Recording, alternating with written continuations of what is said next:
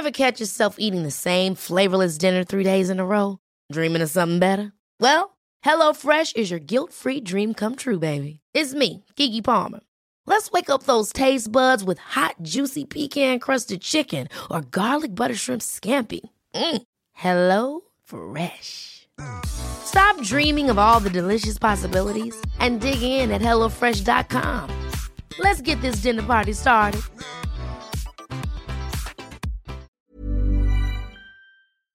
Hoy vamos a hablar del indiscutible líder mundial del siglo XX y de lo que llevamos de siglo XXI, la potencia de potencias. Un país que ha sabido combinar su condición de líder económico mundial con la creación del mejor ejército de la historia, lo que le permite tener un peso aún mayor en sus relaciones internacionales. Pero, ¿cómo ha llegado Estados Unidos a ser la principal potencia mundial?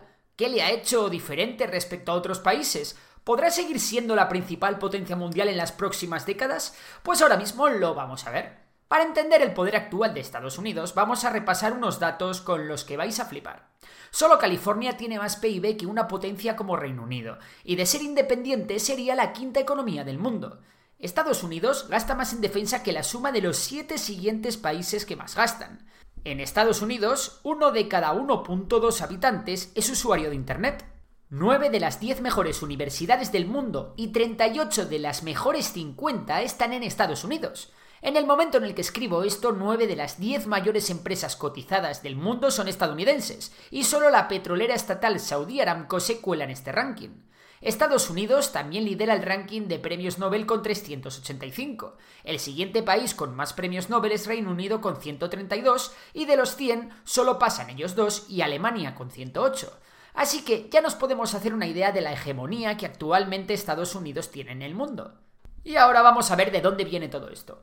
Antes de que las 13 colonias que más tarde formarán Estados Unidos en la costa oeste del país se independizasen, estas ya eran un lugar relativamente desarrollado, en el que la revolución industrial se abría paso. Ocupar un lugar geográfico que no era especialmente fértil y en el que no había ninguna fuente abundante de riqueza como el oro o distintos tipos de piedras preciosas obligó a los entonces colonos británicos a buscarse la vida y sobre todo a comerciar con el exterior. De esta manera, la economía del primitivo Estados Unidos se fue especializando y haciéndose más y más competitiva en el mercado internacional. Sin embargo, los colonos tenían que repartir ese beneficio pagando importantes impuestos a Londres, su metrópoli. El malestar de los colonos por sentirse exprimidos por Londres y el poco cuidado que la metrópoli prestaba a sus colonias norteamericanas llevó a que los colonos británicos se quisieran independizar y así montarse ellos su propio chiringuito, cosa que consiguieron tras la Guerra de la Independencia de Estados Unidos. En 75 años, las 13 colonias se habían expandido una barbaridad, sometiendo a los indios nativos y largando de allí a base de talonario a holandeses, alemanes y sobre todo a franceses y españoles. También su pronta industrialización permitió a Estados Unidos tener una industria armamentística competente con la que pudo tomar gran parte del territorio de la recién fundada México. En esta guerra, finalizada en 1848, Estados Unidos se hizo con los actuales estados de Arizona, California, Nevada, Utah, Nuevo México y partes del Colorado, Wyoming, Kansas y Oklahoma. Si bien el territorio inicial de las trece colonias no era lo suficientemente extenso y rico, el territorio que Estados Unidos amasaba en 1850 sí que tenía todo lo necesario para que un país pudiera desarrollarse. Hablamos de ingentes cantidades de petróleo, tierras fértiles, barra libre de madera y una gran industria minera. De hecho, a día de hoy Estados Unidos ocupa el primer lugar en la producción de carbón, uranio, molibdeno, fosfatos, magnesio, plata, oro, platino, aluminio y es de los principales productores de hierro, plomo, zinc, mercurio y wolframio, entre otros. Esta riqueza en recursos naturales aumentó aún más cuando Estados Unidos compró Alaska a Rusia por 7,2 millones de dólares, lo que incorporó a los dominios estadounidenses más tierras fértiles, ganadería, importantísimos caladeros de pesca en el mar de Bering, oro y sobre todo enormes yacimientos de gas y de petróleo.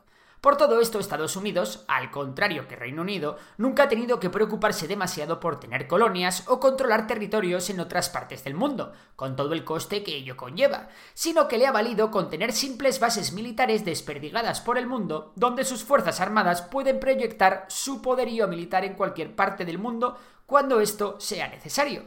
Pero no nos adelantemos. Sigamos. El territorio conquistado durante la primera mitad del siglo XIX también le dio a Estados Unidos defensas naturales contra invasiones o ataques extranjeros.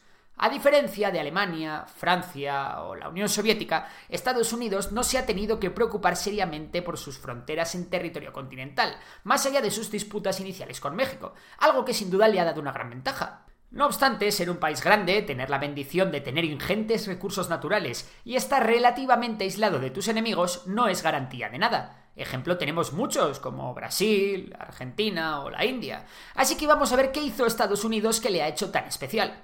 A pesar de que hoy veamos a la potencia norteamericana como el paladín del libre comercio, la historia no fue siempre así. En un principio el gobierno estadounidense intervenía bastante en la economía y era muy pero que muy proteccionista con sus industrias estratégicas. ¿Qué significa ser proteccionista? Pues que subvencionaba a sus empresas para que éstas no perdiesen dinero, o que ponía aranceles a la entrada de productos extranjeros para que éstos no pudiesen competir con los productos norteamericanos en Estados Unidos. Esta situación provocó que muchas industrias no estuviesen incentivadas a innovar, a mejorar sus productos o servicios o a optimizar sus costes. Pero afortunadamente para Estados Unidos el país se construyó sobre una base, la democracia. Vale, es cierto que la democracia estadounidense no era ni mucho menos perfecta. Hasta 1870 no podías votar si eras negro, o hasta 1919 si eras mujer. Pero al menos los efectos de la democracia en la economía sí estaban vigentes desde un principio. ¿Y cuáles eran esos efectos? Muy sencillo. Si un presidente no es un buen gestor, puede ser relevado de su cargo cada cuatro años. Y si una política económica se ha visto fracasada, puede venir otro presidente detrás y hacer justamente lo contrario.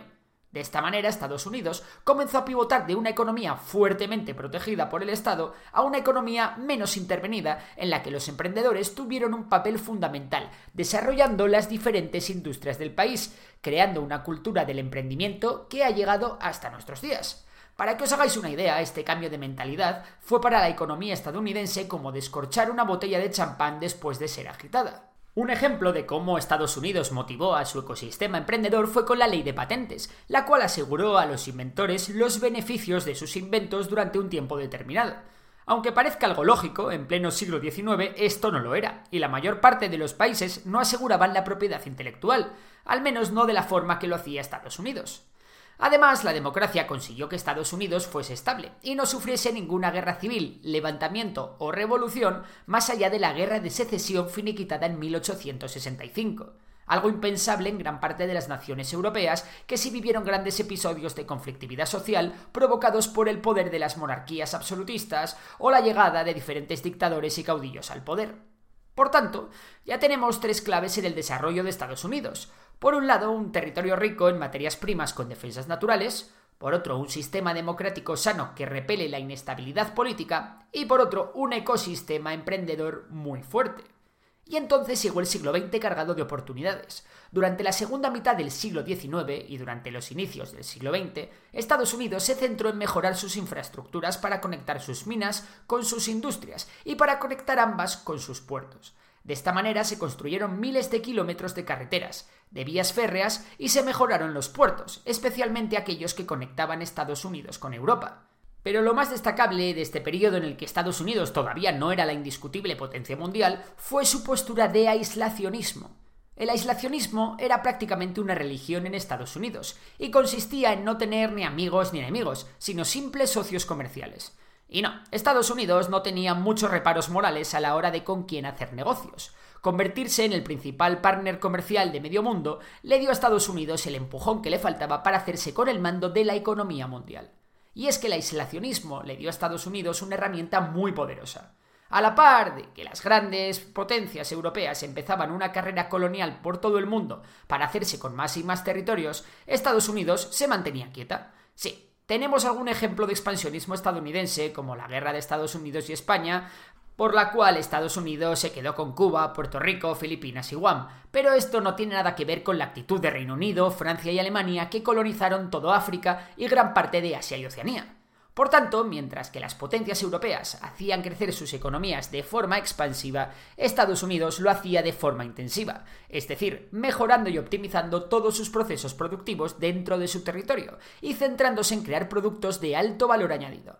Y así es como la industria estadounidense se fue poco a poco convirtiendo en la mayor industria del mundo, una industria que además era intensiva en tecnología. De repente empezaron a crearse fábricas de todo tipo por todo el país y Estados Unidos comenzó a necesitar trabajadores, muchos trabajadores. Así que comenzaron a llegar a Estados Unidos una ingente cantidad de inmigrantes europeos que buscaban en lugares como Chicago, Boston o Nueva York escapar de la pobreza y subirse al tren de la Tierra Prometida.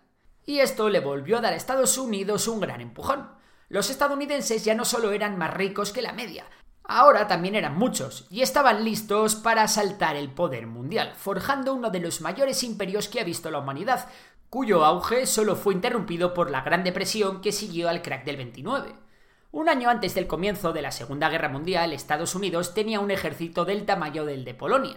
El presidente Roosevelt no quería ni oír hablar de la guerra y la industria estadounidense se limitaba a vomitar material militar para ayudar a los aliados, especialmente a la Unión Soviética. Sin embargo, el ataque japonés a Pearl Harbor metió a Estados Unidos de lleno en la guerra y cambió la historia para siempre. De la noche a la mañana Estados Unidos creó un super ejército, tan grande que era capaz de rivalizar con la mismísima Wehrmacht o con el propio ejército rojo. Durante la Segunda Guerra Mundial, Estados Unidos entendió la importancia de contar con la supremacía militar mundial y necesitaba que su superioridad fuera tan grande que le permitiese no solo tener la disuasión necesaria para garantizar su integridad territorial, sino también para poder influir a cualquier país en función de sus intereses. Y es que el mundo cambió completamente tras la Segunda Guerra Mundial. La polarización del mundo en dos bloques durante la Guerra Fría trajo por primera vez un componente ideológico al desarrollo de Estados Unidos. En Washington tenían que demostrar que el capitalismo era mejor que el comunismo de Moscú y Pekín. Para entonces Estados Unidos tenía ya una de las grandes ventajas que uno tiene cuando es la gran potencia mundial, el dólar el dólar se convirtió en la divisa de referencia en los mercados internacionales, lo que desde entonces ha dado a Estados Unidos la capacidad de poder imprimir más dinero que el resto sin causar demasiada inflación, puesto que el dólar es la moneda más demandada del mundo. Durante la Guerra Fría, la industria de bienes y servicios estadounidense vivió su época dorada. Los hogares de más de 200 millones de estadounidenses se llenaron de televisores, lavadoras, microondas y la clase media estadounidense comenzó a comprarse coches, mientras que la aparición de los aviones estimularon la industria del turismo. Mientras las industrias de defensa y la aeroespacial se beneficiaban de la carrera armamentística y espacial entre Estados Unidos y la Unión Soviética.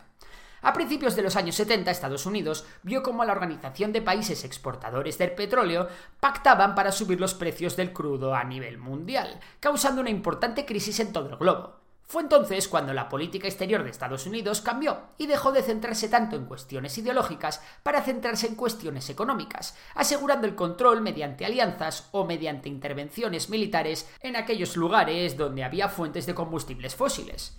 De esta manera Estados Unidos comenzó a tejer alianzas en Oriente Medio, estallando las dos guerras del Golfo, pero para entonces, y sin ningún rival geopolítico por la caída de la Unión Soviética, Estados Unidos ya se estaba preparando para dar un nuevo golpe de mano. A la par que todo este increíble desarrollo se iba dando, Estados Unidos fue creando un sistema universitario espectacular, fundando las mejores universidades y centros de investigación del mundo. Mecas del conocimiento como Harvard, Stanford, el MIT o Berkeley se integraron de manera perfecta con el sector privado, y Estados Unidos vivió una nueva revolución, la revolución del conocimiento. Eso sí, si bien Estados Unidos ha sido capaz de aglutinar las mejores universidades del mundo, nunca ha llegado a conseguir que ésta fuese accesible a toda su población. En cualquier caso, al calor del conocimiento, la llegada de Internet trajo una nueva oleada de empresas entre las que destacan nombres como Microsoft, Apple, Google, Amazon, Facebook y Tesla, y otras más pequeñas y quizás algo menos conocidas, pero también claves como pueden ser Nvidia, Dell, Salesforce, Adobe o PayPal. Y así es como Estados Unidos ha llegado a ser la gran potencia que soy, una mezcla perfecta de generación de materias primas, potencia industrial y grandes empresas de servicios capaces de cambiar el mundo. Sin embargo, ahora la pregunta es, ¿será capaz Estados Unidos de mantener su posición de dominancia mundial?